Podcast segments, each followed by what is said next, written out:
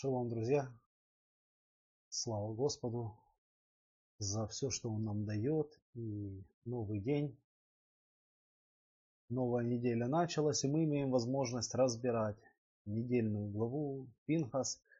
Будем рассуждать сегодня, собственно, о Пинхасе, о том, что он сделал. И основная тема, в контексте которой мы сегодня планируем двинуться, это ревность по Богу. Ревность по Богу как ревность чистая, ревность нечистая, ревность не по рассуждению, то есть виды ревности, которые могут проявлять верующие, как различить, как разобраться, что происходит, как, как самому себе прежде всего дать отчет, э, что я делаю и насколько это угождает Богу. Все это мы сегодня попробуем разобрать, порассуждать. Поэтому я рад приветствовать всех, кто присоединился к этому эфиру. Шалом Алина, шалом Елена, шалом Валентина. Рад всех видеть. Как уже был, как уже заведено, мы совершим, прежде чем начинать этот прямой эфир, мы совершим молитву. И после молитвы мы будем рассуждать о Пинхасе, в синодальном переводе Финеесе, сыне Елеазара, священника, который проявил ревность. И тема ревности по Богу, она будет основной темой, в контексте которой мы сегодня будем двигаться. Благословен Ты, Господь и Бог наш, и благословено имя Твое во веки веков. Тебе, Господи Боже наш, принадлежит хвала, честь и благодарение во веки. Ты достоин принять все, и Ты, Господи Боже, превыше всего и над всем, как царствующий. И я славлю Тебя, Боже мой, за милость Твою благодать, и молю Тебя, Всевышний Владыка, дающий мир и милость, дающий силу и благодать. Наполни своим Святым Духом, Господь Боже, это общение Божие, ибо Ты силен, наполнить общение как живое, так и виртуальное, Боже, своей благодатью, даровать мудрость, Господь Боже, учащимся, Господь, у Тебя и из Твоего Слова нам, Боже милосердный, благослови нас, Отец, Бешем Иешуа Гамашех, Тебе, единому вечному Богу, будет хвала, слава, честь и благодарение, ныне и во все веки. Аминь. Слава Господу. Итак, недельная глава Пинхас. Я, знаете, даже уйду чуть-чуть от традиции, потому что мне хочется, мы в прошлый раз не добрались вообще до Пинхаса. Хочется всю историю Пинхаса прочитать и на ней остановимся немножко в том месте, где нам Господь даст и будем рассуждать. Потому что я считаю, что это крайне важно. Именно Пинхас и его история.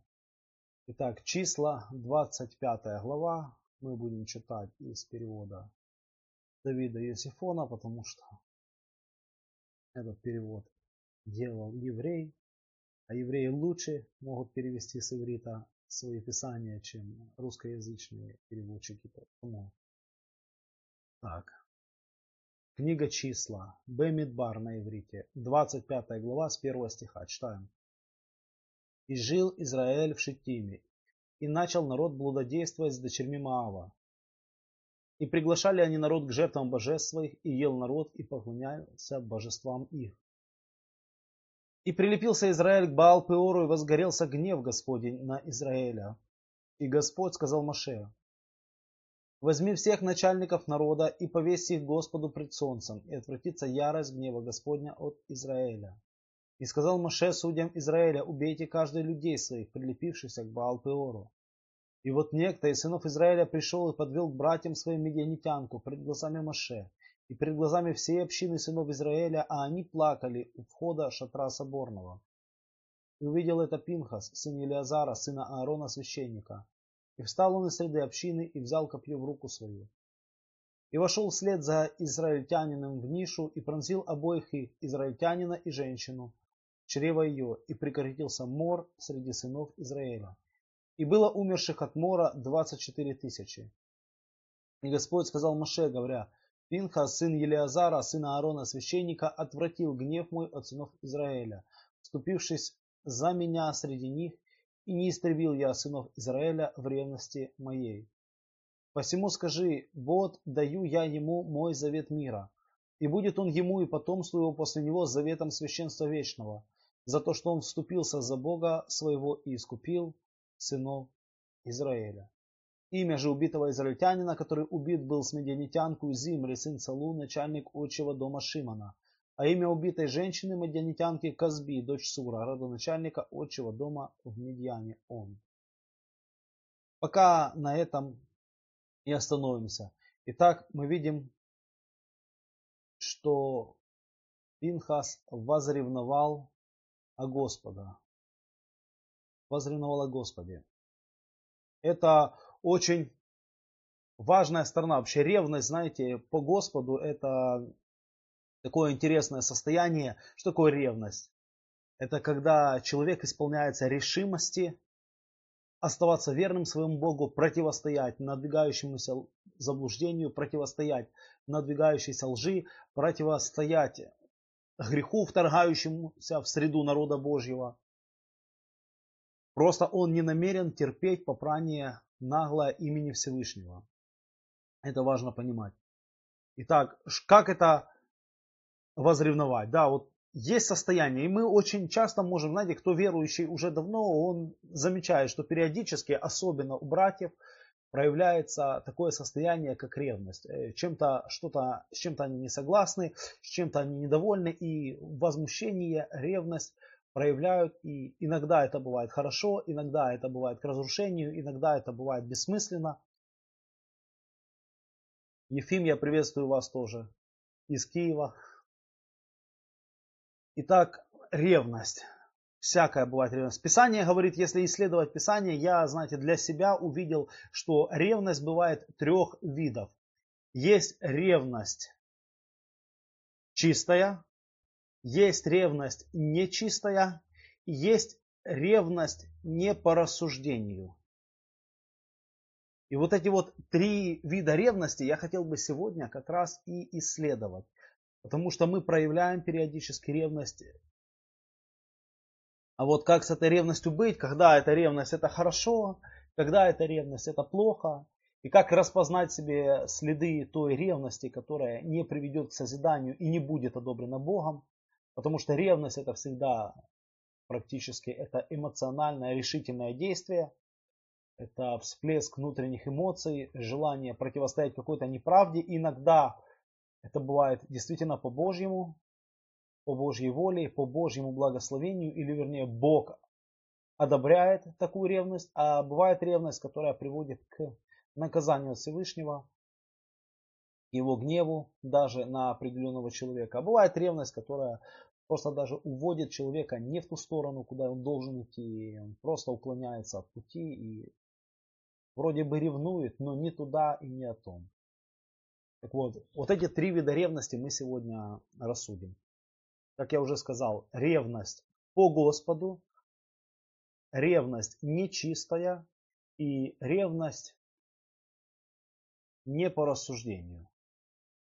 Давайте начнем с ревности не по рассуждению. Откуда мы знаем или откуда мы учим, что такая ревность есть? Мы будем откроем синодальный текст. Синодальный текст. Послание апостола Павла к римлянам, 10 глава. Ревность не по рассуждению. Второй стих говорит нам так даже с первого. «Братья, желание моего сердца и молитва к Богу об Израиле во спасение, ибо свидетельствую им, что имеют ревность по Боге, но не по рассуждению. Ибо не разумея праведности Божией и усиливаясь поставить собственную праведность, они не покорились праведности Божьей. Итак, ревность не по рассуждению. Об этом мы будем беседовать. Как понять ревность не по рассуждению? Знаете, человек, ревнующий человек, он исполняется определенной меры решительности. Ревность это всегда проявление действия. Мы можем вспомнить, как возревновал Илия, как возревновал Иуй, как ревновал сам Иешуа Гамашех, когда в храме совершались определенные вещи, которые не должны были там совершаться. И всегда эта ревность, это был эмоциональный всплеск, желание отстоять честь Божью, проявить какое-то дерзновение перед Богом и восстановить попранные истины, расставить на места попранное правосудие или еще что-то подобное. Так, но есть такое понятие, как ревность не по рассуждению. Это когда все эти эмоциональные силы приложены не в том направлении. Ревность не по рассуждению. То есть человек проявляет ревность в меру своего понимания, но в мере его понимания, в его понимании содержится определенного рода ошибки, заблуждения, непонимание воли Божьей, и результатом этого становится, что его ревность, она приводит, она его не ведет к цели, она не приближает его к Богу, она не помогает осуществиться Божьим планом на земле. Воля Всевышнего не проявляется в большей мере через эту ревность, но наоборот, в результате его ревности происходят определенные проблемы. Происходит определенное неустройство. В результате его ревности происходит какое-то, даже сказал бы, разрушение Божьей воли. И вместо того, чтобы свет Всевышнего, он проявлялся больше, он угасает в жизни этого человека. Ярким примером проявления ревности не по рассуждению или не в том направлении ревности, это сам апостол Павел или Рав Шауль. Он о себе свидетельствует так. Я был неумеренным ревнителем отеческих преданий. Что происходило с этим человеком? Он не стоял за Божью истину, он не стоял за Божье Слово, но в его сознании по какой-то причине, в силу его воспитания, в силу его образования, у него получилось так, что между Божьим Словом, между Божьим Словом и человеческими традициями у него был внутренний знак равенства. Он воспринимал свое еврейство целиком. Он не видел проблемы, которая была на тот момент уже в Израиле. Он его понимание Тары и в то же время его понимание мудрецов, это было одно целое. Он не представлял одно без другого.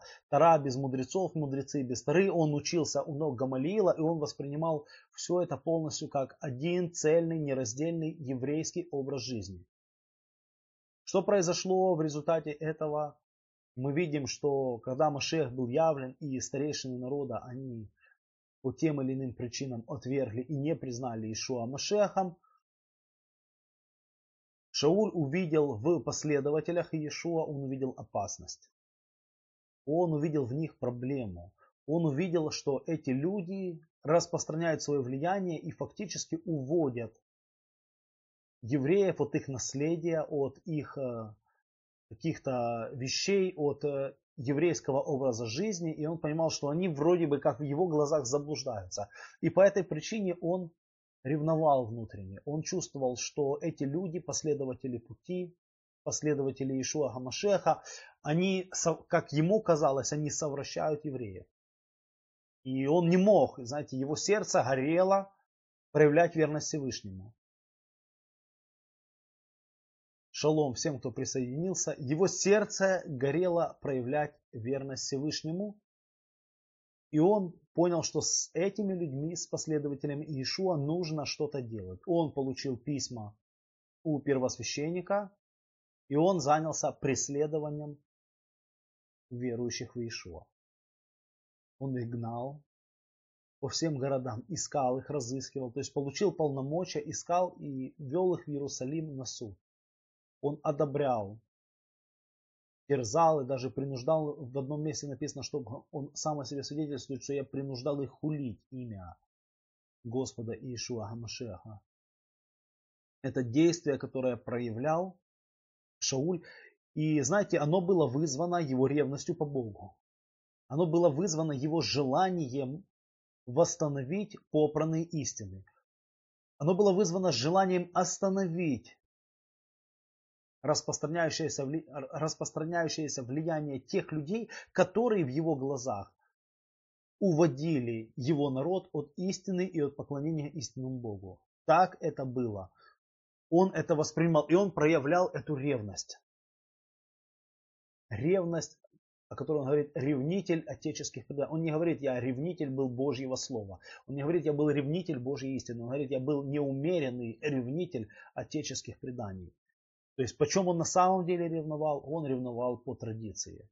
По традиции мудрецов, которые он изучал, он получил в этом достаточно хорошее, можно сказать, одно из наилучших возможных в те времена еврейских образований. И это неплохо, это хорошо. Он на самом деле этим немало послужил и смог приоткрыть глубокие духовные истины. Но его ревность, его решительность, направленная на борьбу с, как ему казалось, в его глазах, с отступлением от Бога, она была направлена не в том направлении. И однажды ему явился Ишуа, как он об этом свидетельствует, и сказал, Савл, Савл, что ты гонишь меня. Шауль, Шауль, почему ты меня преследуешь? И да, он понял, кто ты. Я Иешуа, которого ты гонишь. И это обратило его. Он слепой в течение нескольких дней размышлял, потом через одного человека именем Анании он прозрел по его молитве и по повелению Господню, которое было дано. И он понял, что проблема, шалом Инга, проблема, которая была в нем, а, не в том, что он проявлял ревность, и не в том, что он желал служить Всевышнему, но в том, что он не понимал нечто о Божьей воле. Он не понимал кое-что о Божьем плане. И это было очень важно. Это непонимание было настолько существенным, что в результате из-за своего непонимания он превратился из того человека, который должен был бы вести свой народ Всевышнему, он стал противником тех, кто истинно следовали Божьей воле в те дни. Противником. Можно также привести пример о таком понимании, как ревность по Богу, но не по рассуждению в среди народа Израиль, о которой тот же Шауль свидетельствует, что говорит, о чем мы читали, что имеют ревность по Богу, но не по рассуждению. То есть они искали праведность, хотели угодить Всевышнему, но они не поняли до конца Божий план о том, каким образом приобретается эта праведность. То есть тот баланс между делами, исполнением заповедей Мецвод Всевышнего и доверием Ему, они до конца не понимали и они думали, что суть всей праведности заключается только в тщательном, буквальном исполнении мельчайших деталей Божьей Торы. И в самом исполнении нет никакой проблемы. Наоборот, это весьма хорошее дело, одобряемое Всевышним.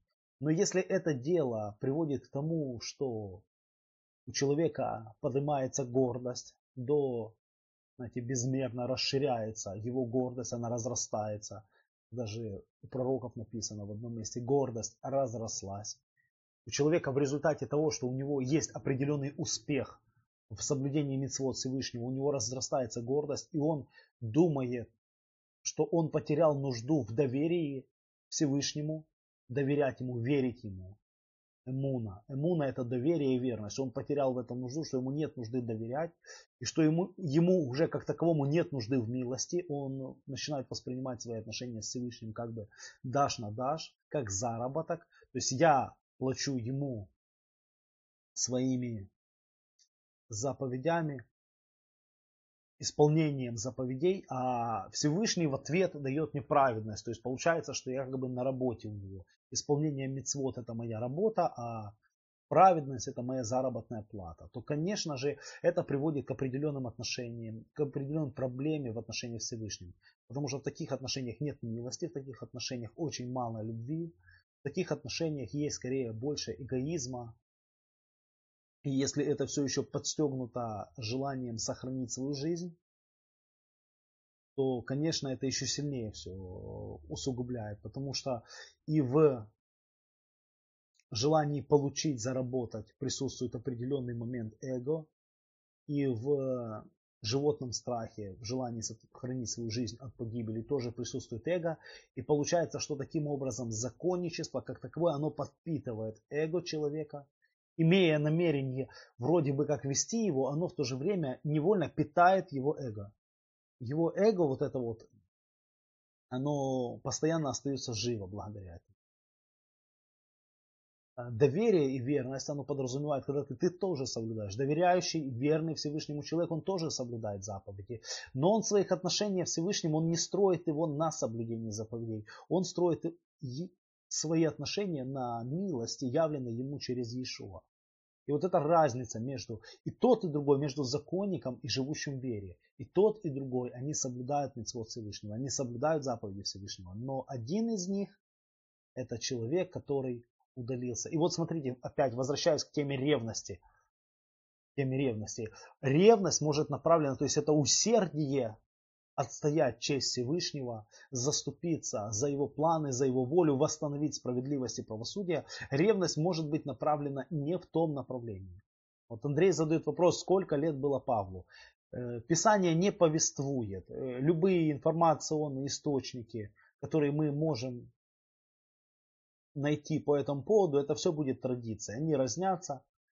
Но в большей части есть мнение, что он был достаточно молод в те дни.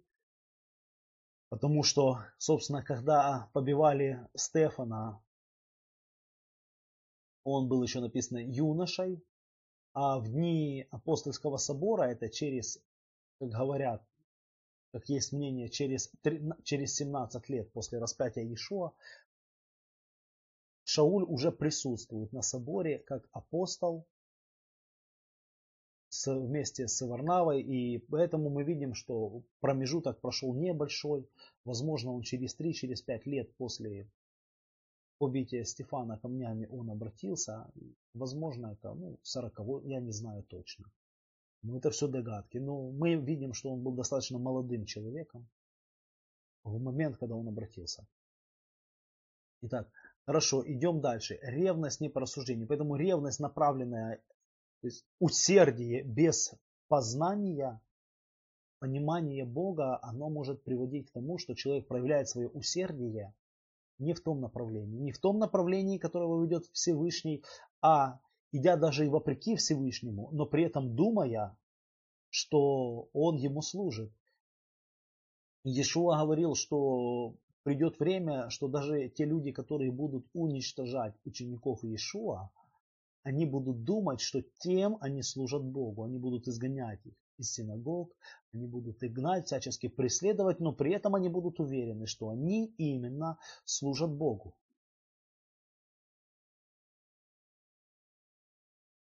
Это надо понимать, что ревность может проявляться по-разному. То есть это ревность, это состояние, оно может проявляться. И если ревность не соединена с пониманием воли Бога, то есть опасность, что ревность может быть направлена не в том направлении. Не в том. Итак, это ревность не по рассуждению. Вот Татьяна задает вопрос, как же написано Бог поругаем не бывает. Татьяна, в контексте того, где написано Бог поругаем не бывает, там написано, что посеет человек, то и пожнет. Сеющий в плоть от плоти пожнет тление, сеющий в дух от духа пожнет жизнь вечную. То есть, естественно, то, что человек делает для Господа, он-то получит. Но ревность не по рассуждению, она направлена не на Бога, а она направлена на... Она... Человек двигается, но он двигается в своих мнениях он не двигается столько в познании Бога. Знаете, очень часто вот эта вот ревность не по рассуждению, если говорить о причинах духовных, которые приводят к этой ревности, она соединена с внутренним упрямством и самоуверенностью. Очень важно. С внутренним упрямством и самоуверенностью. То есть человек, который проявляет вот эту вот ревность, он может быть он и часто бывает самоуверен, и он не допускает себе никакой мысли, что он может ошибаться где-то или что-то не до конца понимать. Знаете, что важно понимать нам для того, чтобы избегать подобных ситуаций? Мы должны понимать, что несмотря на то, что мы то или иное знаем, и каждый знаем, может, немножко по-разному те или иные вещи, но если мы в своих глазах думаем, что мы единственное мерило истины, единственный авторитетный источник, то эта самоуверенность может приводить нас к серьезнейшим ошибкам. Серьезнейшим. В Мишле и Шлома написано, глупый не любит знания, он любит высказать свою. Люди самоуверенные, они думают, что они уже все знают, и они не готовы учиться.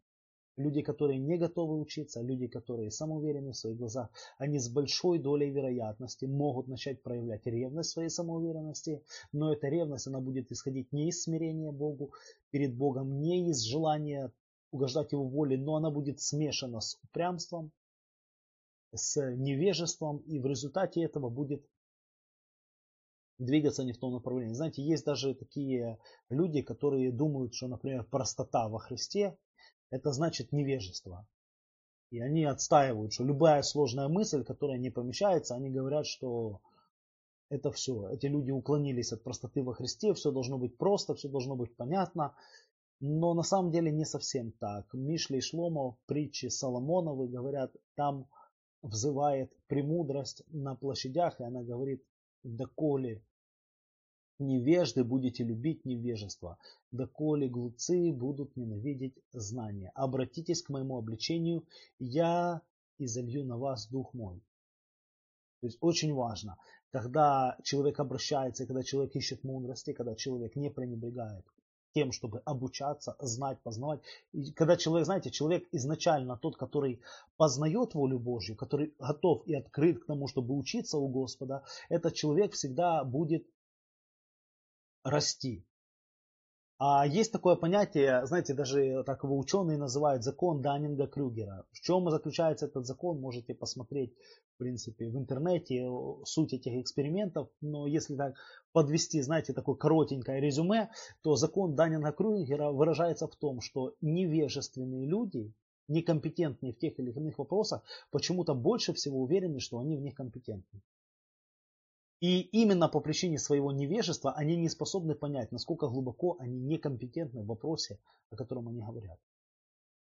Поэтому это важно понимать, что чем больше человек начинает углубляться, изучать, тем больше он понимает, что спектр знаний, которыми он может овладеть в перспективе, достаточно широк. И некоторые вещи он может не совсем верно, а может быть и совсем неверно понимать. И он готов учиться познавать и понимать. И человек, который делает погрешность или поправку на свое несовершенство, на свое незрелое понимание, возможно, он избежит ошибок.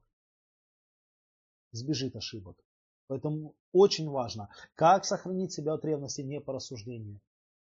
Иметь открытое сердце, чтобы учиться, и всегда иметь внутреннее такое смирение для того, чтобы делать поправку на свои ошибки, на свое незрелое понимание, на свой, делать оставить себе зазор на то, что ты можешь ошибаться.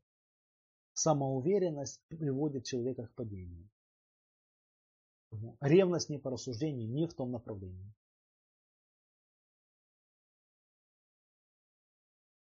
Вот. А допустим, видишь в церкви грех, молишься, говоришь пастырю, он не реагирует. Видишь, что пастырь знает, что это грех, но закрывает на этом глаза. И у тебя все внутри кипит. Это ревность или нет? Это ревность. Алексей, приветствую вас тоже. Да, Татьяна, это ревность. Вопрос иногда стоит даже в этих ситуациях дать волю этой ревности и сказать. При этом, знаете, сохраняя кротость, Ишуа учит кротости, наставляя противников, не даст ли им Бог покаяние к познанию истины. Иногда, впрочем, стоит и проявлять, если ты чувствуешь, что Бог тебя побуждает, проявить, может быть, более решительные действия – в меру того, чтобы озвучить эти вещи, может быть, не перед пастырем, а перед общиной, попросить э, слова даже, или если не дадут слова, то может попытаться сказать каким-то образом тем людям, собственно, которые это делают. Потому что если в церкви грех, в церкви же грех может быть по-разному. Нету такого понятия общий грех церкви. Есть люди. И вот с этими людьми надо что-то делать. И вот люди, которые допускают этот грех или делают, вот надо прежде даже чем говорить с пастырем, надо говорить с ними. Потому что по учению Иешуа, если ты видишь брата согрешающего, то тебе нужно не к пастырю подойти, а к нему подойти и с ним поговорить на эту тему. А уже если он не принимает твоих слов, тогда надо разговаривать с другими. Там уже два-три свидетеля, а потом уже, собственно, если он двух-трех свидетельства не принимает, то уже церкви скажи. Если церковь вся согрешает, то, конечно, это целая история, вообще вопрос, и не вразумляется, то стоит задуматься, как себя вести в этой ситуации, каким образом, возможно, попытаться остановить это все действие. Но, тем не менее, пусть Бог дает мудрости. В каждой отдельно взятой ситуации очень много деталей и нюансов. Поэтому нужна не совет от Максима в большей степени, а скорее нужна молитва Господу, чтобы Господь помог увидеть все детали, разобраться и водительство Божье о том, как действовать в этой конкретно взятой ситуации. И Бог всегда помогает и дает мудрости, если ее искать у Него. Поэтому, возможно, Он вас побудит к решительности, возможно, к молитве, возможно, еще к чему-то. Итак, ревность не по рассуждению. Давайте подведем итог и перейдем дальше к следующим типам ревности. Ревность не по рассуждению – это ревность, направленная не в том, это усилие души, это усилие эмоциональные и духовные, но направленные по причине, может быть, самоуверенности и соединенные с невежеством, направленные не в том направлении. Теперь следующий вид ревности – это ревность, о которой Писание говорит, что ревность нечистая где мы учим о нечистой ревности. Мы откроем послание Галатам, я включаю опять. И мы прочитаем из синодального перевода, из 4 главы.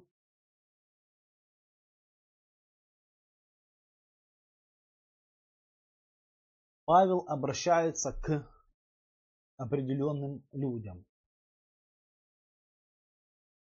И он пишет так. Итак, неужели я сделался врагом вашим, говоря вам истину? Ревнуют по вас нечисто, а хотят отлучить, чтобы вы ревновали по них. Хорошо ревновать в добром всегда, а не в моем только присутствии у вас. Итак, ревность нечистая.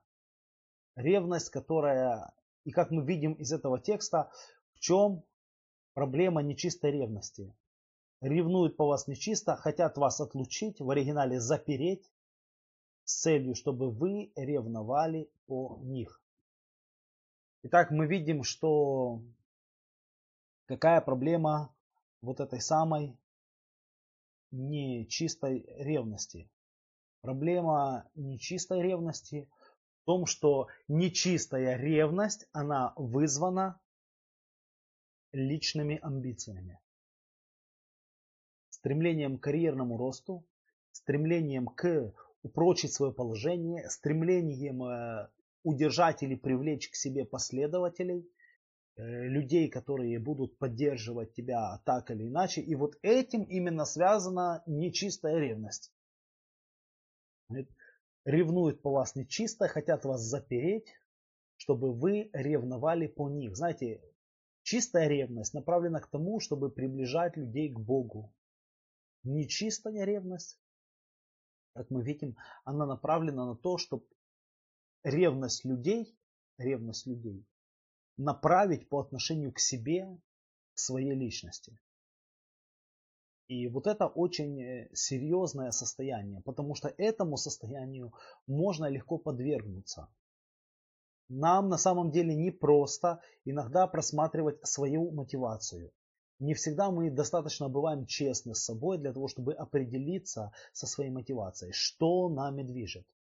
И порой человек недостаточно честный с собой может попадать в такую ситуацию, когда его ревность или его усердие в служении Богу, его решительность в борьбе с теми или иными вещами вдохновляется не любовью к Богу и не стремлением к святости, а скорее желанием создать себе репутацию святого человека и упрочить свое положение в общине или среди других людей привлечь к себе, может быть, последователей, или даже еще больше возбудить в этих последователях ревность к самому себе, не к Богу, а к самому себе, чтобы их усердие, их стремление отстаивать, знаете, как можно видеть нечистую ревность, вот как это может проявляться в общинах. Есть, знаете, общины, вот особенно это касается общин харизматического толка, у них бывает происходит так.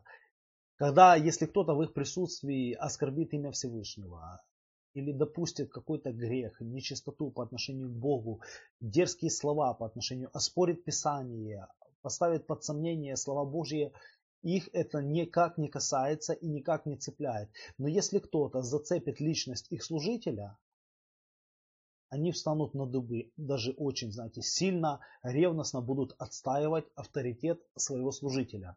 И вот смотрите, интересная позиция этих людей. Когда касается об авторитете Бога, они к этому закрыты, и их это не особо интересует. Но когда касается авторитета их служителя, их пастора, их епископа, их братства, их объединения, то тут они проявляют самую жесткую решительность и самые решительные меры борьбы с таким человеком, который что-то сказал против их вероучения, их понимания, их э, служения или еще что-то такое.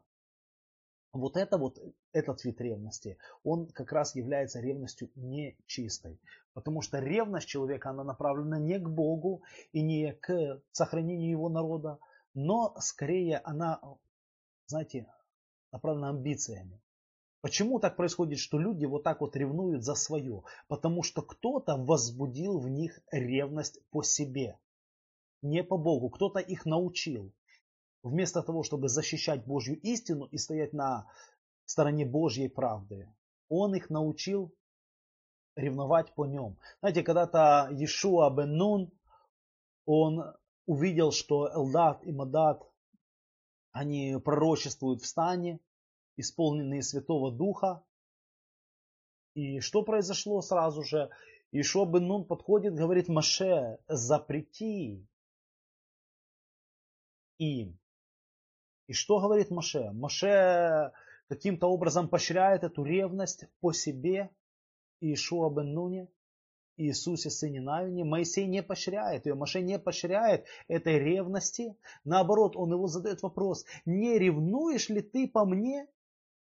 То есть он ему задает, то есть разве ты должен, другими словами, суть этого вопроса, разве ты должен по мне ревновать? Не о Боге ли должна быть твоя ревность? Говорит, я желал бы, чтобы все в народе Божьем были пророками. То есть Маше, он не был человек, который держался за власть. Маше, он не был человек, который боролся за свое положение. Маше, он был человеком, который служил Всевышнему, и он открывает свое сердце. Да я, говорит, вообще хочу, чтобы все были так же, как я, в таких же отношениях с Всевышним. Мне вообще не проблема подвинуться, если что. Или если кого-то Бог употребит больше, чем меня. Для меня это не проблема. Проблема в том, что ты готов запрещать им приближаться к Богу ради того, чтобы сохранить мой авторитет. Вот это, это серьезная проблема. И поэтому он не поддерживает, не поддерживает эту ревность. Иешуа Бенун, он был хороший, искренний человек, и он впоследствии стал великим мужем Божьим. Но его моменты, вот мы видим, проявляются. И один из моментов, он проявляет вот эту ревность не по Богу, а по Маше. Ревность по Маше. И Маше мы видим как истинный духовный вождь Израиля, духовный лидер своего народа, он пресекает. Он показывает, что такая ревность неправильная. Он не имел целью привлекать ревность людей по себе. Поэтому нечистая ревность, нечистая ревность, когда человек вроде бы ревнует по Богу, проявляет какую-то решительность, проявляет какое-то дерзновение, проявляет какую-то смелость в служении Богу, проявляет старание и усердие в служении Богу, но если это вызвано желанием привлечь внимание к своей личности и амбиции какие-то свои возгревать, чтобы достигать какого-то более, знаете, такой, как бы так сказать, э, религиозный карьеризм. Религиозный карьеризм то если человек движим вот этим вот религиозным карьеризмом, то результатом и плодом, одним из плодов, как можно это узнать, что вокруг него начинают появляться люди, которые ревнуют по нем, и он это поощряет. Понимаете? Люди, которые ревнуют по нем, и он это поощряет. Он поощряет даже э, какую-то конкуренцию ради, знаете, такого, не конкуренцию, я не знаю, как правильнее сказать, когда люди поддерживают его полномочия, его власть и каким-то образом вместо, то есть люди не растут в Боге, они не устремлены к Богу, они устремлены к Нему, и тогда человек, который движим вот этой вот нечистой ревностью, он может быть, знаете, выглядеть вполне старательным и благословенным человеком, вполне старательным таким служителем Божьим. Но если в нем есть нечистые мотивы, то результатом этого будет то, что всплывет, да, вот такой вот, как написала Елена, культ личности. Культ личности. И вот этот вот культ личности, служитель Божий, он разрушает культ личности своей. Если он, это, если он искренний и честный, но Бог, э, но, но он это не замечает, что это происходит, то Бог его начинает вразумлять. Если он не хочет с этим разбираться, то рано или поздно Бог сам, Всевышний сам допускает его падение. Причем очевидное и на глазах у всех. Для чего Всевышний это делает? Для того, чтобы отвязать тех людей, которые прилепились к личности. Почему они прилепились к личности? Потому что Бог эту личность снарядил на определенное призвание, дал ему определенные дары, определенное это. И то, что у него есть, и то, через что эти люди благословены, на самом деле не его, а Божье. Понимаете? Это не его, а Божье, то есть это Бог дал. И в конечном счете Бог дал это человеку или снаряжает того или иного человека на определен, давая ему определенные дары и способности с целью, чтобы он людей через свои дары направлял к Всевышнему, помогал им расти духовно, делал их зрелыми духовными личностями. Если вместо этого он начинает пользоваться Божьими дарами для того, чтобы получить какую-то свою выгоду и корость, то конечным счетом его служения станет то, что Всевышний допустит его сокрушительное падение на глазах у его последователей. На глазах у его последователей. Для чего? Для того, чтобы отвязать их от него. И те из них, кто действительно шли за Богом, но просто где-то сбились с пути, они будут искать взаимоотношений с Богом в этих ситуациях. Другие могут соблазниться и отпасть, а может быть они никогда и не были. Знаете, есть люди, которые идут за человеком и никогда не знали Бога. Но произойдет определенное ощущение. Вот почему мы так часто видим, что бывает падают столпы. Столпы в христианстве, знаете, какие-то столпы упали. Мы смотрим, рухнул столб. Вроде бы человек такой и собирает тысячи последователей, и, и сокрушительное, знаете, падение такое какое-то нечестие, такое, знаете, вскрывается какой-то грех. Почему?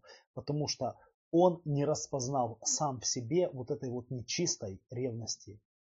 То есть его старание, его стремление, его усердие в служении Всевышнему, которое он проявлял, служа ему день там делая, евангелизируя, благовествуя, проповедуя, строя, организовывая, он не распознал в себе вот этой вот нечистой ревности.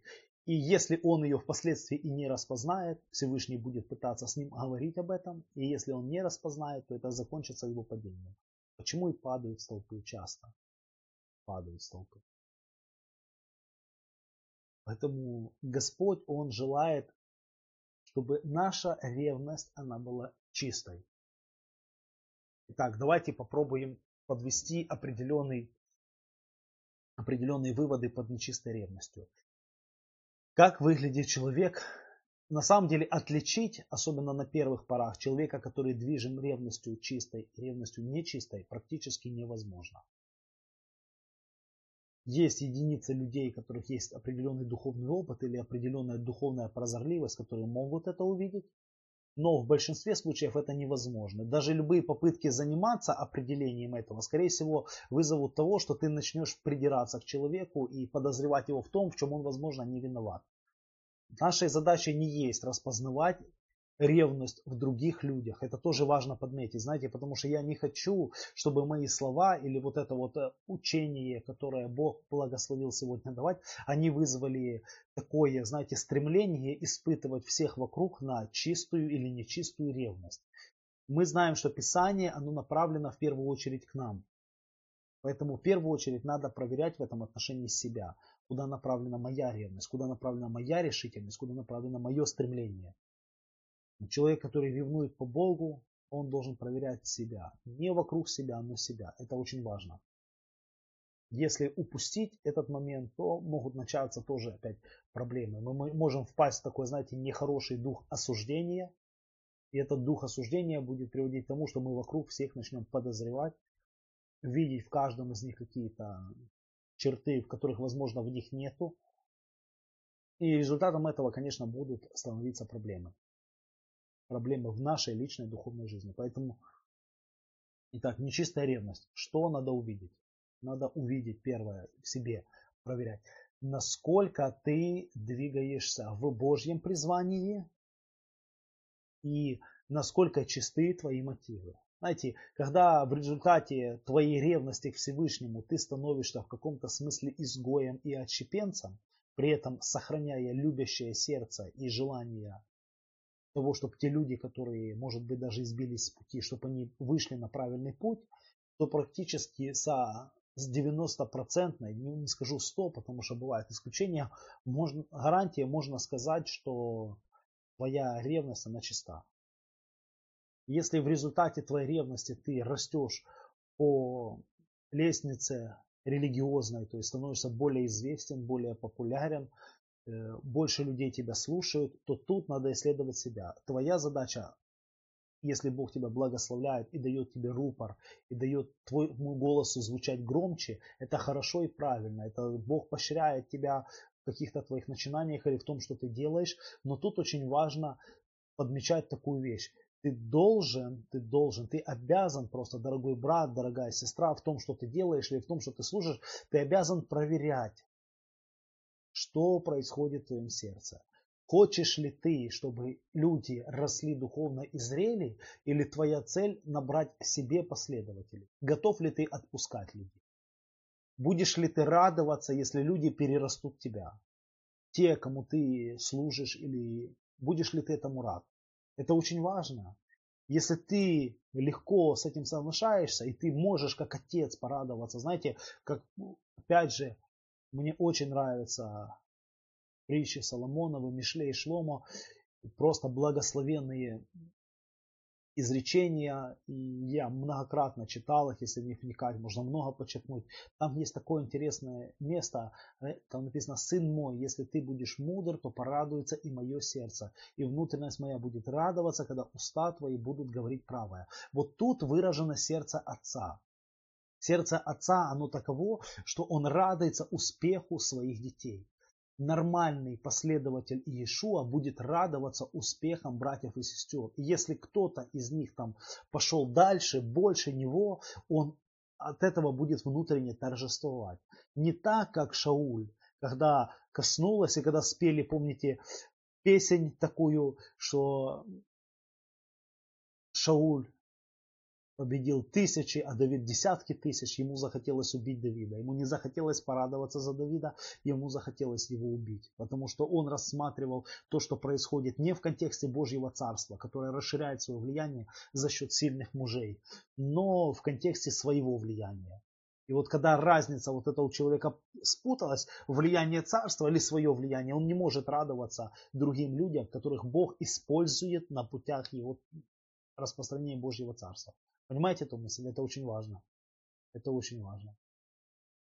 Сам Давид, мы видим, что некоторые из его храбрых, они обошли его даже в подвигах. Там один человек, один поднял копье свое на 800 человек, да, мы знаем, другой Барса поразил. Кто-то из них убил такого же, как Голиаф, справился с ним, и там египтянина высокого роста, там еще перечисляются там подвиги храбрых Давида, и некоторые из них, можно сказать, да, превзошли Давида по храбрости и по воинским подвигам, и при этом во всем этом мы не видим, что Давид проявляет какое-то, знаете, нечистое состояние или завидует. Наоборот, он знал, что каждого сильного мужа, которого дал, даже если он в военных делах или еще в чем-то сильнее Давида, это все благословение. Потому что от таких мужей, которые поднимаются вокруг Царства Всевышнего, укрепляется. И в этом есть благословение. Понимаете? Ну, как проверять себя на нечистую ревность? Как ты можешь радоваться успехам других? И готов ли ты отпускать людей? И способен ли ты признавать, что некоторых Бог употребляет даже сильнее, чем тебя, из тех, кого кто начинал, может быть, Вот можно хороший привести пример такой чистого служения Богу, это Варнава. Кто пришел первый к Богу, Варнава или Шауль? Мы видим, что Варнава, левит, родом кипрянин, он первый пришел к, служению Иешуа, он первый уверовал в Иешуа, он раздал свое имение, он был одним из апостолов. И вот этот человек, Шауль. И мы видим, что делает Варнава. Он его первый приводит к апостолам. То есть он дает ему поддержку еще новообращенному человеку, который, которого еще никто не, под, не принимает, и все его под, под, подозревают в нечистоте и в таких вещах. Он ему дает поддержку, он ему дает какой-то покров. После этого тот же самый Варнава, он уже отправленный и уполномоченный быть представителем апостолов в церкви или в общине из Антиохии, он находит э, Шауля, и призывает его служить в эту общину, потому что признает, что помощь этого человека будет не лишней в управлении общиной, учитывая тот багаж знаний, тот, вещи, которые имеет это шоу. И дальше что мы видим? То есть фактически мы видим, что изначально Варнава это человек, который опекает Шауля. Он, он его поддерживает, он его призвал, он дает ему тот лимит доверия, который ему не готовы были оказать другие. Что происходит в конечном счете со всем этим? мы видим, что в конечном счете Всевышний начинает употреблять Шауля или уже Павла, он призывает их обоих на апостольство, и мы видим, что Шауль начинает обгонять Варнаву, он начинает начальствовать в слове. То есть, грубо говоря, в учительстве Бог его употреблять начинает гораздо больше, чем самого Варнаву. И мы видим, проявляет ли Варнава какую-то зависть? Нет, без проблем. Он признает дары Божьи и силу Божью в других людях. Это очень важно признавать дары и силу в других людях. После этого мы видим такая же ситуация, даже когда с Марком, тот же самый Варнава дает Марку, от которого в тот момент отворачивается Шауль, потому что признал его где-то слабым. Или это тот же самый Варнава дает тот же лимит доверия, который он в свое время дал Павлу, Шаулю. Он дает этот лимит доверия Марку, когда у них произошел конфликт относительно брать или не брать Марка, потому что первый раз Марк их оставил. И результатом этого лимита доверия, выданного Марку, когда мы видим, у них пути разошлись, заканчивается, что в послании Тимофею сам Шауль пишет, что Марка говорит, возьми и приведи с собой, ибо он мне нужен для служения. То есть этот Марк, который был негодный, вроде бы как, которого Шауль отвергал и не хотел с собой брать, он просит его привести, потому что он ему стал нужен. Опять же, за этим всем мы видим руку этого человека, Варна, человека, который умел поднимать других. Его ревность была направлена в этом отношении. Поэтому нечистая ревность, как бы подводя итог, нечистая ревность, она движима личными, это когда у человека смешано. Знаете, на самом деле человек, у которого нечистая ревность, он порой не замечает это, он не может этого понять или до конца осознать. Он не может понять, что в его жизни смешались стремление угодить Всевышнему, потому что обычно люди, которые проявляют нечистую ревность, они в определенную меру не до конца, но в определенную меру они искренни со Всевышним. Они не являются абсолютно лукавыми или нечестивыми людьми. В их жизни просто два мотива смешались, и они не могут распознать до конца. Что делает Всевышний с этим? Можно привести, знаете, пример еще одного человека, который проявлял ревность по Всевышнему, но в конечном счете был осужден Всевышним по причине своей нечистой ревности. Его имя в синодальном переводе, его этого человека зовут Иуй. Он получил от Всевышнего поручение разобраться с домом Ахава. Он получил на это полномочия, и что он сделал? Он пришел, он расправился с Ахавом, он расправился с Езавелью. После этого он собрал всех служителей Бааля, потребовал, чтобы если хоть один не придет на тот праздник, который он собирался исполнить, ну это был ход такой, стратегический, то тот будет истреблен. Собрались все служители Бааля со всего Израиля. И он, они собрались в большом капище, и он говорит, вопрос просмотрите, нет ли среди вас служителей Всевышнего. Только ли служители Бааля? Они говорят, да, только служители Бааля. И он собрал армию, и говорит, если хоть один из служителей Бааля, они подожгли это капище, и говорит, если хоть один из этих служителей Бааля избежит или убежит и сохранит свою жизнь, то он расставил лучников вокруг, то говорит, тот, кто его пропустил, его жизнь будет вместо этого служителя. То есть такое жесткое требование. Результатом, конечно, этого стало, что каждый из воинов, который окружал он, с одной стороны, видя такую решительность Иуя, с другой стороны, подстегиваем страхом того, что его небрежность может привести к тому, что он погибнет, он ну, ни один из служителей Бааля не спас, а все были там уничтожены. И когда Иу это делал, он еще взял человека, и он говорит, смотри, посмотришь на мою ревность по Господи. То есть он проявил ревность по Господи, подобно как Илья, когда истреблял пророка Бааля, и пророков Дубравных, точно так же Иуи проявляет ревность по Господи. Но в то же время мы видим, что в жизни этого человека, кроме служения, стремления к служению Богу, очень сильно примешиваются личные мотивы. Стать царем и не столько служить Богу, сколько угождать себе. Чем это закончилось? Всевышний сказал, что он благословит его. Ему было пророчество изречено, что Всевышний благословит его, если он будет ходить путями Всевышнего, соблюдая все заповеди и уставы его. Стал ли Иуи это делать? Нет, он не стал. Вместо этого Иуи последовал грехам Иераваама, сына Наватова. И чем это все закончилось? В Осии мы читаем, что Господь говорит, возьми себе, Осии говорит пророку Ошея, смотрите, он ему говорит, возьми себе блудницу и детей блуда, и он вошел к Гомере, дочери Девлаима, она родила ему сына, и он сказал, нареки ему имя Израиль, Господь повелевает Ошея. Нареки ему имя Израиль, ибо еще немного, и я взыщу кровь Израиля с дома Иуева, и сокрушу лук Израиля в долине Израиль. То есть конкретно ту кровь, которую Иуй пролил, которую он проливал в якобы ревности Господу, Бог ему вменяет как кровь, пролитую по его амбициям, как он спрашивает с него как с убийцей. Почему он спрашивает с него как с убийцей? Потому что в той ситуации, которая у него смешанные были мотивы. С одной стороны, это была ревность по Богу, с другой стороны, личные амбиции. И что возобладало в конечном счете? Как разделить, что им по-настоящему двигало? Дальнейшая его жизнь показала. И когда в дальнейшей жизни он проявил нечестие и не остался верным Всевышнему, это продемонстрировало и не захотел. Это продемонстрировало, что и в уничтожении, как дома Хауа, как пророков Баля, как там сыновей царских, которых он уничтожил, им двигали амбиции и желание царствовать. Таким образом, он из человека, который ревновал по Всевышнему, он стал убийцей. В глазах Всевышнего.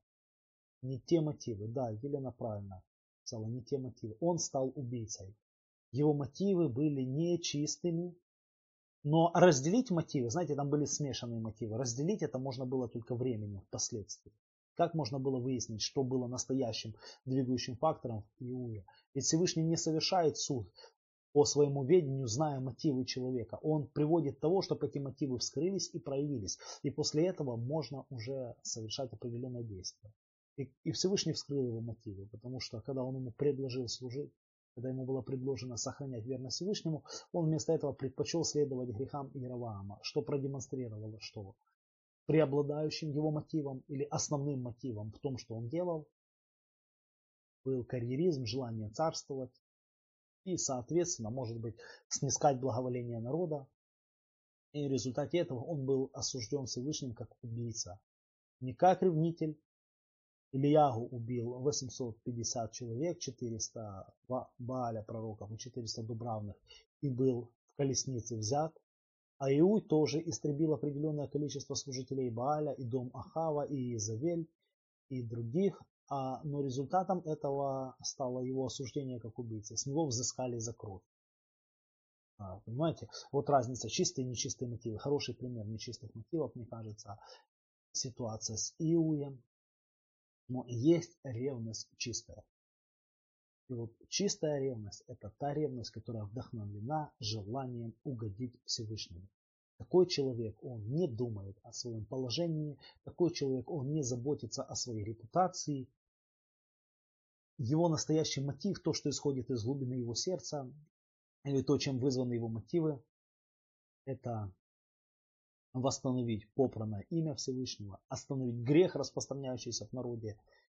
И он не, знаете, когда Пинхас, мы возвращаемся Пинхасу, когда там написано, что начальник, тот человек, которого, на которого поднял руку Пинхас и которого он убил, этот человек э, был из отчего дома Шимана, то есть этот человек был достаточно высокий по положению. И это был непростой человек. И та женщина, который, которую взял этот человек, она была царской дочерью. Рисковал ли Пинхас своей жизнью, когда совершал это? Результатом этого мог в том, что все колено Шимани, колено Симона могло на него обрушиться с гневом. Возможно, по закону о мстителе за кровь его могли убить раньше, чем кто-то успел бы за него заступиться. Просто кто-то бы взял бы в руку меч или копье и нагнал бы и сразу отомстил за своего брата, родственника, близкого он мог быть осужден за это действие. То есть фактически он рискнул своей жизнью, своей репутацией, всем, что у него было. И чем он двигался? Думал ли он, что в результате этого поступка он получит какие-то такие преимущества или льготы, о которых ему было сказано, о это благословение, которое изрек Всевышний, что именно Пинхас станет священником за ту ревность, которую он проявил. Мог ли это он просчитать? Нет, он этого не просчитывал. Более того, я думаю, что скорее всего, когда он это делал, когда он это совершал, его желание было просто остановить это нечесть. Он был возмущен грехом, который происходит в народе. И он, скорее всего, думал, что ему, как мне видится эта ситуация, что ему, скорее всего, это все вылезет каким-то боком и создаст проблемы. Возможно, он даже лишится жизни за такой самосуд, который он совершил, вроде бы как даже и не по таре, понимаете, потому что должен человека судить, но преступление, которое сделал этот человек, о котором мы читаем в Танахе, сейчас Зимри, сын Салу, оно было настолько дерзким, оно было настолько кощунственным, что просто его сердце возмутилось, и он совершил этот суд, возревновал. И смотрите, как Всевышний отреагировал на его ревность. Как Всевышний отозвался. Он его осудил, Наоборот, он его благословил и заключил с ним завет вечного священства. Завет вечного священства. Это благословение, которое было изречено на Пинхаса за то, что он возревновал, он проявил ту ревность, которую имел в принципе сам Всевышний. То есть в этот момент произошло, знаете, такое удивительное действие. Чувство, которое испытывал Пинхас, человек, который искал Всевышнего, и чувство Всевышнего по этой по отношению к этой ситуации совпали. Он просто сделал то дело, которое хотел, в принципе, сделать сам Всевышний. Он поразил. То поражение, и когда он поразил, и когда он проявил это, то что произошло? Мор в народе, который начался уже за тот блуд и за то, что народ начал блудодействовать с дочерями Маава и кланяться другим богам, мор прекращается, останавливается мор. Больше не требует суд Всевышнего повесить всех тех, кого необходимо было повесить пред солнцем, потому что спорят об этой теме. Кто-то думает, что необходимо было повесить э, старейшин, кто-то думает, что повеление было старейшинам повесить всех, кто прилепился к Баалю. Но суть в том, что суд прекращается в результате действия Пинхаса. Всевышний одобрил Пинхаса, одобрил его действия и благословил его. Слушайте, это же милость. Это же важно, это очень хорошо. И поэтому Всевышний одобряет нашу ревность. Но мы, когда нас захлестывает ревность, когда нас захлестывают сильные чувства, потому что любовь по Богу, стремление к святости, желание, чтобы его народ был чист, когда они нас захлестывают, нам очень важно проверить мотивы. Очень важно. Посмотреть внутрь своего сердца. Ну, нету ли там амбиций, нету ли там какого-то, знаете, самоуверенной гордости или упрямства. И именно если мы себя проверяем таким образом, в результате этого Всевышний нас благословит. Друзья, та ревность, которую мы проявим, она будет чистой. Что для этого важно? Знаете, в момент, когда ты проявляешь ревность, ты не можешь все до конца проверить. Потому что ревность очень часто бывает, или поступок, вызванный ревностью, бывает очень часто эмоциональным. Но человек, который ходит пред Богом, который испытывает свое сердце каждый день, он может себя сохранить от проявления ревности нечистой и ревности не по Потому что и та, и другая приводит к проблемам. Видим, что в результате ревности не по рассуждению. Павел, Шауль, гнал Иешуа. В результате нечистой ревности Иуй навлек на себя кровь, стал в глазах Божьих убийцей. В результате и нечистая ревность двигала теми людьми, которые обольстили церковь Галатии, общины. А чистая ревность, как для Пинхаса, как для Ильягу, так и для Иешуа Гамашеха стала добрым свидетельством их верности Всевышнему. Как написано в псалме за Иешуа, что ревность по доме твоем снедает меня, и поношения поносящих тебя падают на меня. Вот это состояние сердца.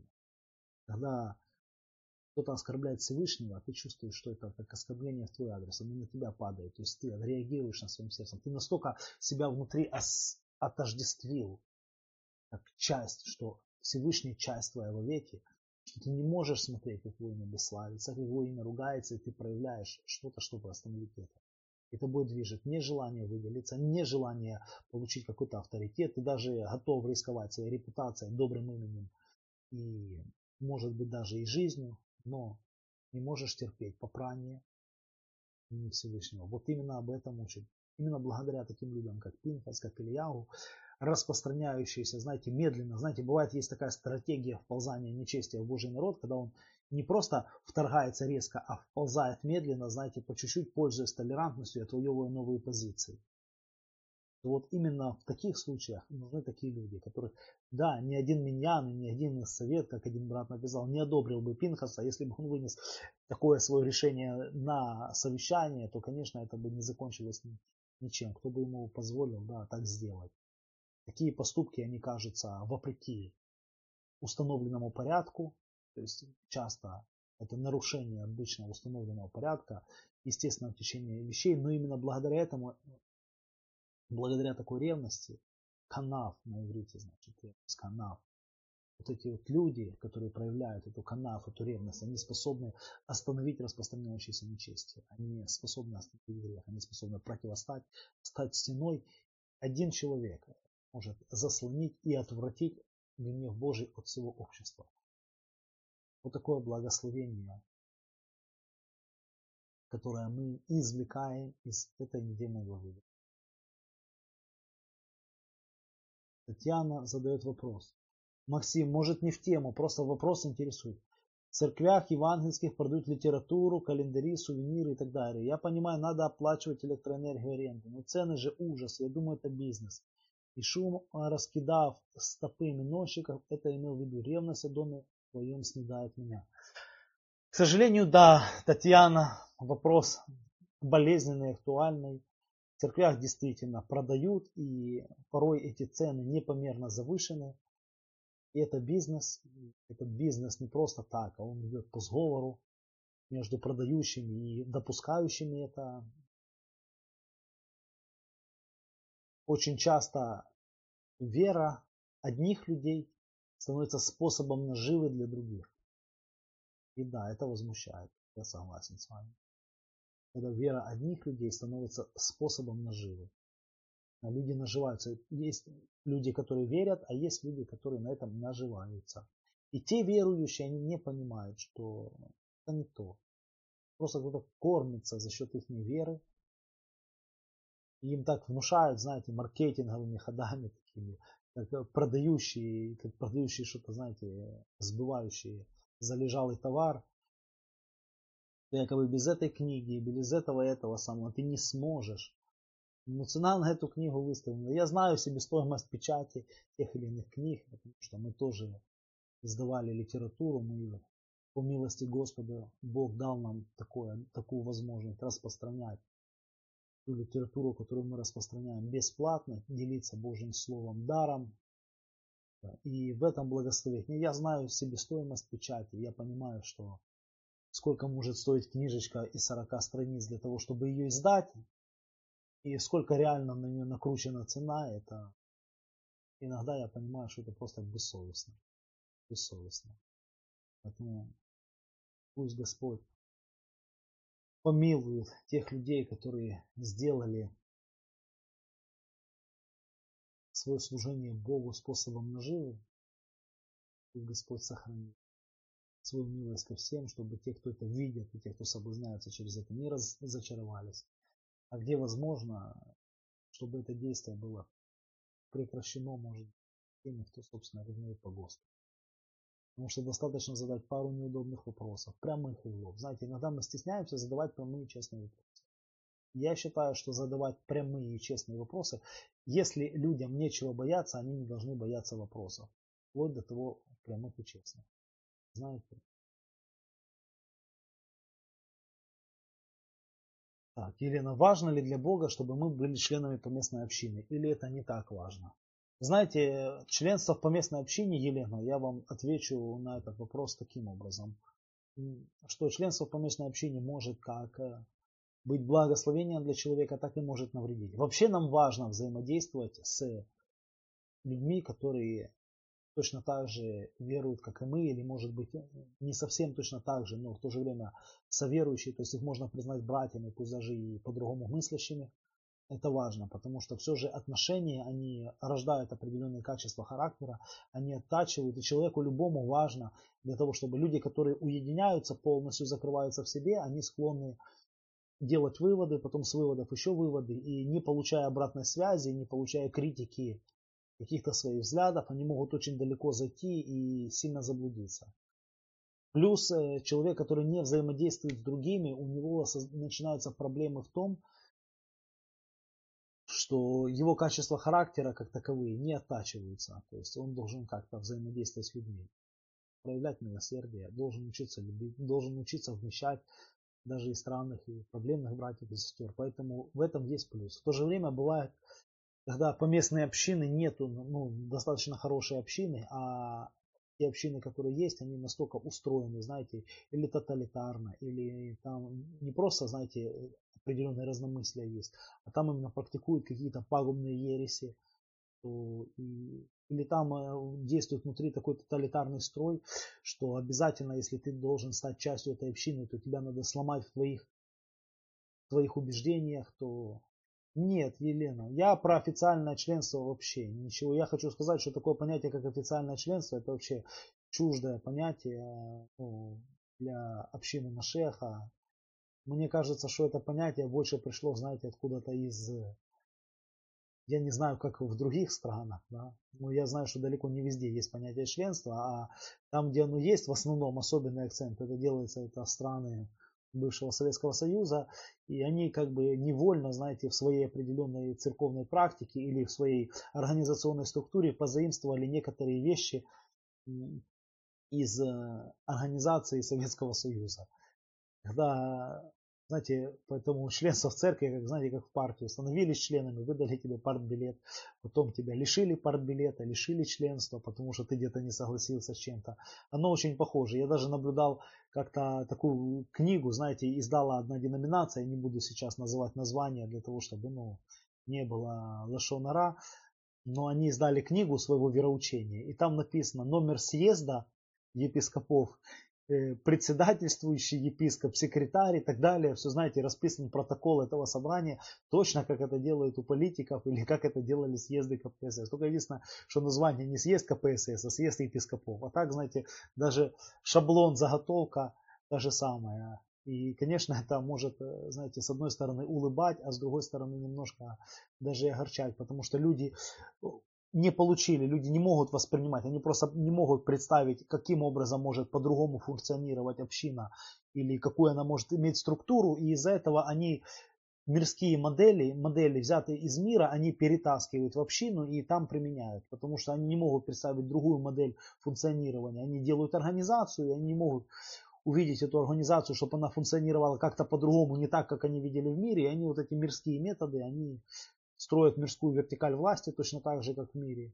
О чем Иешуа сказал, что князья господствуют над народом, цари властвуют, а между вами да не будет так, а именно так и получается. То есть опять вертикаль власти один, и система жесткого подчинения, поэтому я такое, знаете, не сильно так отношусь к такому понятию, как официальное членство.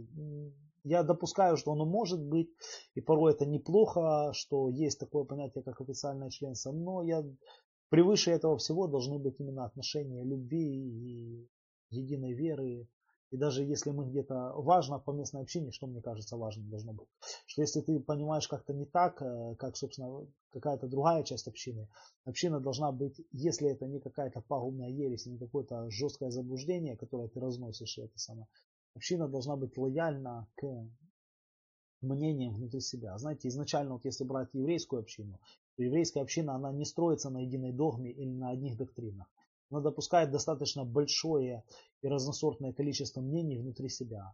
То, что их объединяет, их объединяет то, то, что они один народ. Они в одной общине могут иметь разные мнения, разные взгляды, но доктринального единства. То есть доктринальное единство не ставится в главу угла. Его даже и нету среди евреев. Больше ставится единство вокруг поклонения Богу и соблюдения Его заповедей. Вот вокруг этого, да, и поэтому пусть Господь благословит и нас понимать это. Поэтому членство, да, оно может быть полезным в том случае, если община хоть какую-то меру. Я не говорю совсем, что она прямо идентична. Вы не найдете такой общины, которая абсолютно идентична вашим взглядам. Вы не найдете, возможно, даже с трудом найдете человека, который во всем был бы с вами согласен.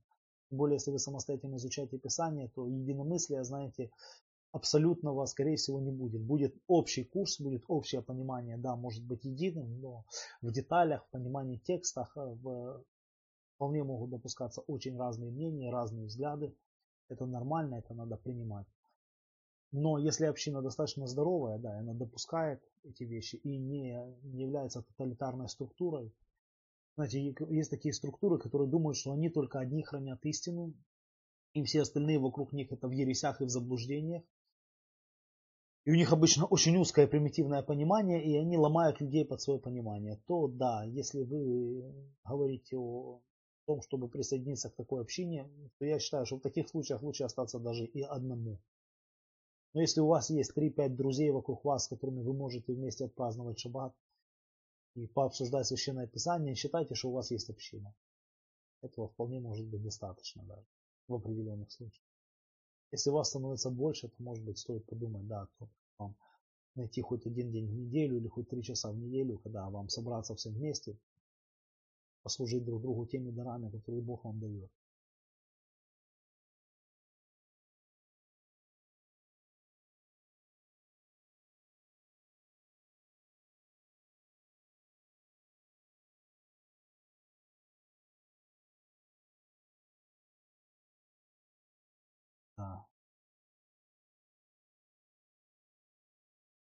Хорошо. Обычно настаивают на членстве те пастора, которые ведут за собой. Павел писал о них, ревнуют нечисто. Те же, кто выполняет его волю, в этом не имеет нужды. Но к тем, кто имеет страх Господень, он и прикладывает людей. Да, Александр, а я с этим, в этом с вами согласен. Основной причиной, что нами движет и что нас должно соединять, это любовь к Богу, и готовы. Знаете, нормально, нормально, если мы уже заговорили об общении, да, у нас, я чуть-чуть уделю этому время, я думаю, что нормально, когда в общении создается, знаете, вот кто родитель, кто отец или мать, я отец двух дочерей, я знаю, что для нормального развития ребенка, бо я учусь воспитывать детей, это не такая простая наука, как кажется, наоборот. Я думаю, что воспитание детей это одна из сложнейших наук, которую вообще может человек осваивать где он может понять вообще, как взаимодействовать с окружающими людьми. Так вот, то, что я понимаю, что в семье должна быть создана атмосфера любви и принятия. Любви. Если дети растут в атмосфере любви и принятия, то они не будут бояться пробовать, они не будут бояться проявлять свою индивидуальность, они не будут бояться, они будут раскрывать свои таланты, они будут раскрывать свои дары, и они будут возрастать как личности и нормально развиваться без страхов и комплексов ненужных, то вот точно так же должна быть создана атмосфера в общении. Если в общении существует атмосфера принятия, не критики, не осуждения, не, знаете, ни какого-то давлеющего одного мнения, а есть атмосфера принятия, то люди будут раскрываться, развиваться и даже ошибаясь, спотыкаясь, дайте людям возможность ошибаться. Они имеют на это право. Дайте им возможность где-то даже и промахнуться. Не в этом проблема. Создайте достаточно здоровую атмосферу любви и принятия, и люди сами потянутся в эту атмосферу. Сама атмосфера будет располагать, люди будут развиваться, раскрываться, становиться лучше, старше, взрослее, духовнее. Вот как-то так я вижу ну, вообще устройство внутреннего общения. Ну, если хочет подробнее узнать, то у меня есть э, набор статей, которые уже потихонечку переросли в книгу, еще не прошедшую редакцию. Я думаю, в электронном виде она скоро, может быть, в течение месяца будет уже доступна, где я поднимаю. А пока есть набор статей, называется «Принципы здорового служения». Они есть в заметках у меня на странице и на странице Сион Бен Израиль. Они публикуются, то это немножко как я вижу вообще, какие проблемы или какие принципы. Это мое мнение, я не, не считаю, что это единственно правильное мнение, но это то, как мне открывает Господь на сегодня, то, что Он мне положил в сердце как откровение, чем поделиться. Это те принципы или те приоритеты, которые должны быть расставлены в общине для того, чтобы община сохраняла какое-то внутреннее духовное здоровье и для того, чтобы не уклонилась в те перекосы, которые я уже видел и которые я не хотел бы повторить. Пусть Господь благословит. Да. Оксана задает вопрос. Есть же базовые понимания слова, лежащие в основе общины. Например, люди, которые определяют базовые постулаты веры. Это же не противоречит слову.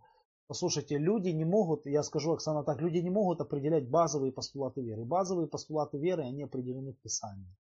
Потому что, знаете, именно из-за этого родилось много вот таких разных ответвлений непонятных. Потому что каждый для себя определяет, что для него есть важное. Важный постулат веры и так далее.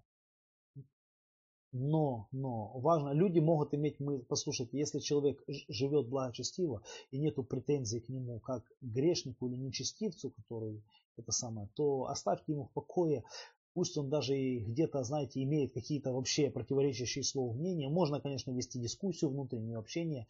Но знаете, даже вот где я общаюсь, есть люди, которые, например, Э, вот, ну, как на удивление, да, мне, для меня это удивительно, но они отчасти могут допускать вероятность того, что есть какое-то переселение душ. Хотя я не вижу в Писании этому подтверждений, но если я не вижу проблемы с его образом, с образом жизни этого человека, понимаете, он искренен Богу, он любит Господа, он старается соблюдать его заповеди, он исследует его слово. Да, есть у него такие, может быть, интересные взгляды. Там у кого-то еще какие-то взгляды. Я сталкивался с разными людьми. Есть люди, которые верят в плоскую землю, в круглую. Есть люди, которые соглашаются или отрицают существование нефилимов. Там, знаете, куча разных вопросов, которых можно иметь разные мнения. Послушайте, если это не принципиально, если это не есть какая-то пагубная ересь, если это, ну, если человек живет с Богом, любит Бога, он может с вами вместе молиться, и у вас не возникает, ну, то дайте ему возможность э, ошибаться в тех или иных вещах, даже если по вашему мнению это ошибка. Возможно, вы сами не правы, не факт.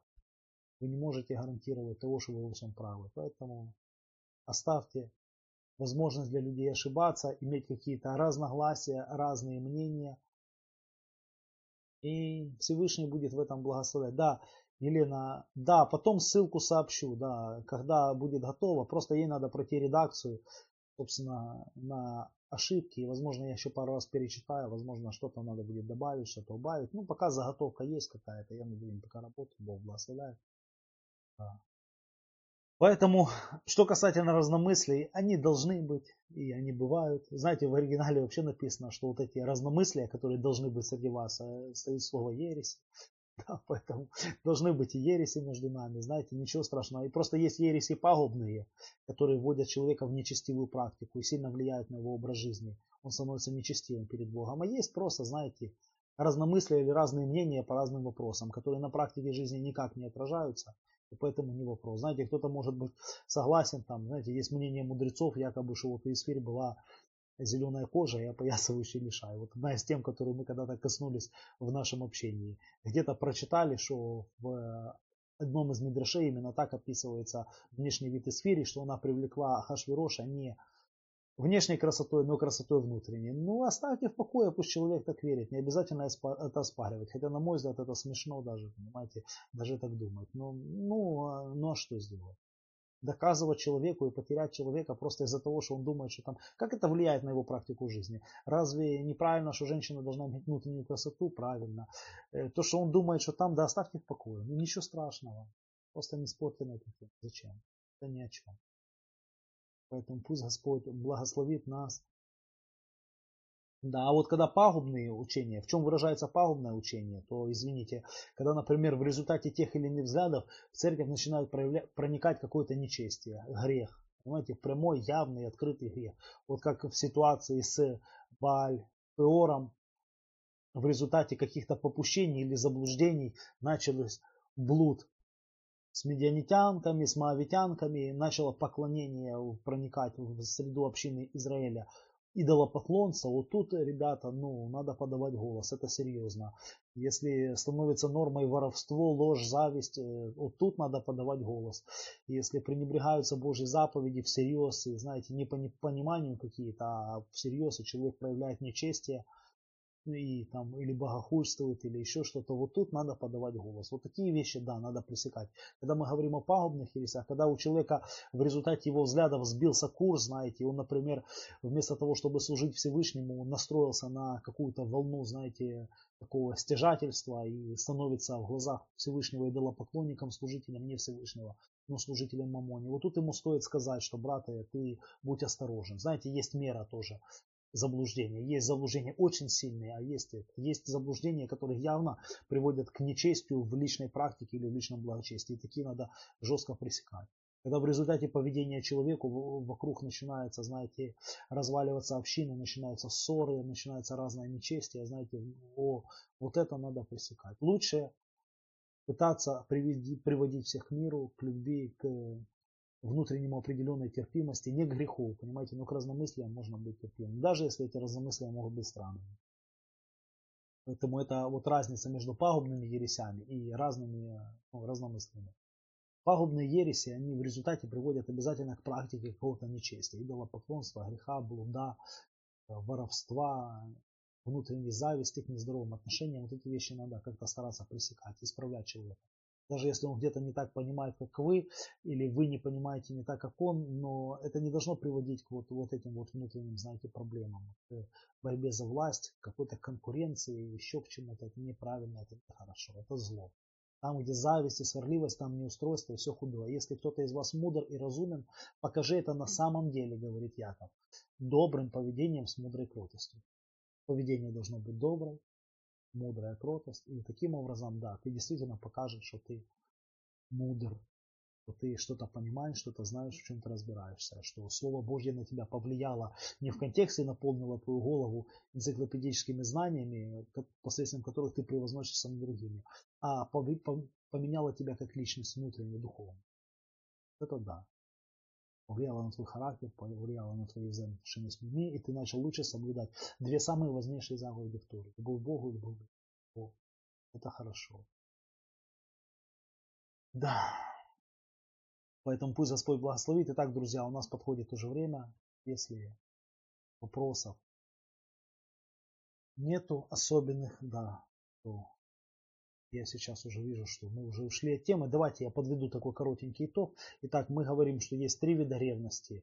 Ревность чистая, то есть ревность по Господу, вызванная желанием угождать Всевышнему. Ревность нечистая, когда желание угождать Всевышнему смешано с амбициями, религиозным карьеризмом, э, желание себе получить какое-то положение или еще что-то.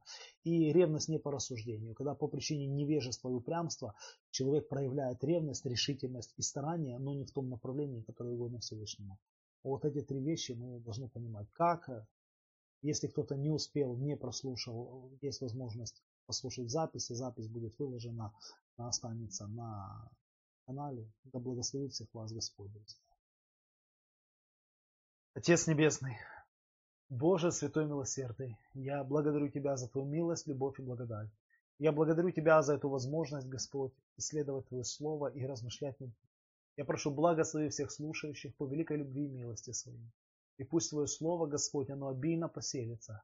Господь, исполни наши сердца чистыми мотивами и чистым стремлением служить Тебе. Удали от нас, Господь, всякую амбициозность, невежество и упрямство, которые уводят нас от чистого служения Тебе и мешают нам, Господь Боже, творить Твою волю и являть Твой свет в этом мире.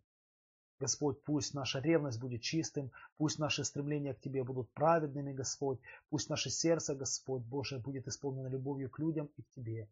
И именно таким образом, Господь, мы можем сражаться с тем нечестием, которое восстает против познания Тебя, Боже, и пленять всякие помышления в послушание. Ишуа Гамашеху, разрушая всякие твердыни вражеские в умах людей. Боже, милость Твоя и благодать да наполнит наши сердца. Отче святый, я славлю и превозношу Тебя. Шем Ишуа Гамашех. Аминь.